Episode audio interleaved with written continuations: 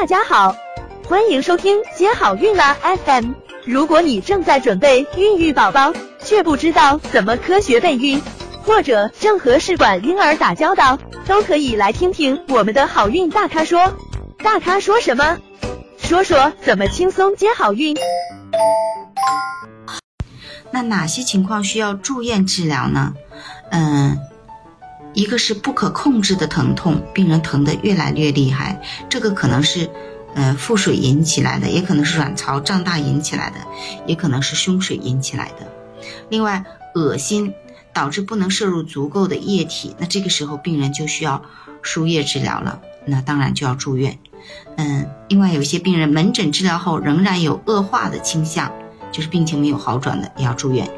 还有就是，呃，无法定期门诊随访的病人，比如说是一个呃住的比较远的外地病人，那么他不可能每一两天回来一次，这个时候呢，呃，他病情又不是那么稳定，这个时候就要收住院治疗。还有一个凶险性的卵巢过度刺激综合征的患者。像比较严重的，比如说他有持续的血液浓缩和脱水症状的这个严重的病人呢，嗯，应该寻求多学科的帮助，比如说内科呀、ICU 啊，嗯，这些医生的这个帮助。危重的卵巢过度刺激综合征的患者应考虑重症监护，也就是进入 ICU 病房。而且危重的病人应该有丰富的临床医生全程参与。那么住院的病人呢，至少每天评估一次。嗯，对凶险型的卵巢过度刺激综合征，或者是有并发症的呢，嗯，就要进行更频繁的评估。那病人在一些情况下需要进行腹腔穿刺，也就是他腹水非常多。那他这个适应症有哪些呢？嗯，就是他的腹水多，导致他腹胀腹痛非常严重，而且经过嗯口服。嗯，补液啊，以及静脉输液啊，没有得到缓解。还有就是腹水和腹内压的增加，导致病人出现呼吸急促和呼吸障碍，也就是影响到他的呼吸功能了。这个时候，还有就是，嗯，腹内压的增加引起肾血流灌注减少，嗯，补液量充足但仍然少尿，这就是说，嗯，影响到肾脏的功能，会担心肾衰的问题。这个时候呢，就。需要进行腹腔穿刺，那这个穿刺呢，要在超声引导下进行，可以经腹穿刺，或者是经阴道穿刺抽出这个腹腔的积液。那么，如果是穿刺后抽出大量液体的，比如说大于两千毫升的这个女性，应该静脉补充胶体液。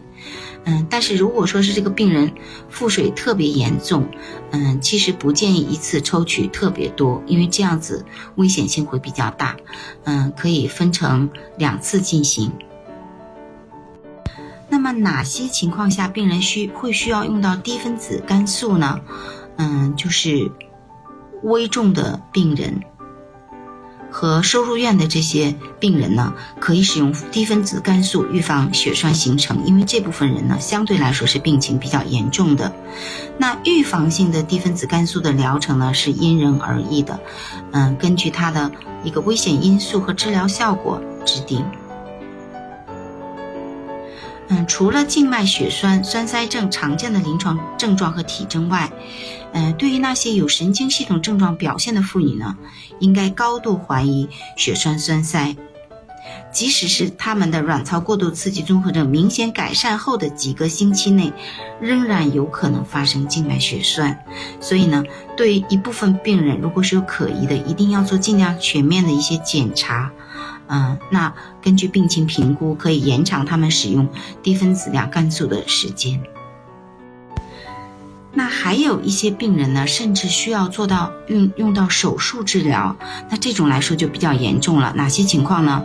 一个是嗯，附件的扭转，也就是卵巢非常大，卵巢的重心又偏，而且它腹水又多，病人体位突然出现改变，这个时候出现卵巢嗯。和这个输卵管这侧的附件的扭转，那这个扭转，嗯，时间久了，那这侧的卵巢和，嗯，输卵管呢也都坏死了，而且呢还可能会形成血栓，会有更加严重的一些并发症，所以呢，考虑手术治疗。那手术治疗中，如果说是这个扭转比较轻，可以嗯复位固定的话呢，嗯看它复位血液循环也还可以。那这种情况呢，也可以考虑保留这个卵巢和这侧的输卵管。但是如果是嗯手术过程中发现这侧输卵管卵巢已经完全坏死了，就是说扭转的时间比较久了，那这种情况下就只能忍痛把这侧附件切除。那还有就是卵巢破裂呀，引起病人的持续的一个腹腔的出血呀，这种要手术止血。还有就是同时合并宫外孕，嗯，这个手术呢一定要由经验丰富的医生操作，因为一方面这种取卵术后不久的这个病人的卵巢非常脆弱，很容易出血，嗯，还有就是这个卵巢的功能的保护也是非常的重要，所以这个手术的难度和风险还是相对大的。想了解更多备孕和试管的内容，可以在微信公众号搜索“接好运”，关注我们，接好运，让怀孕更容易。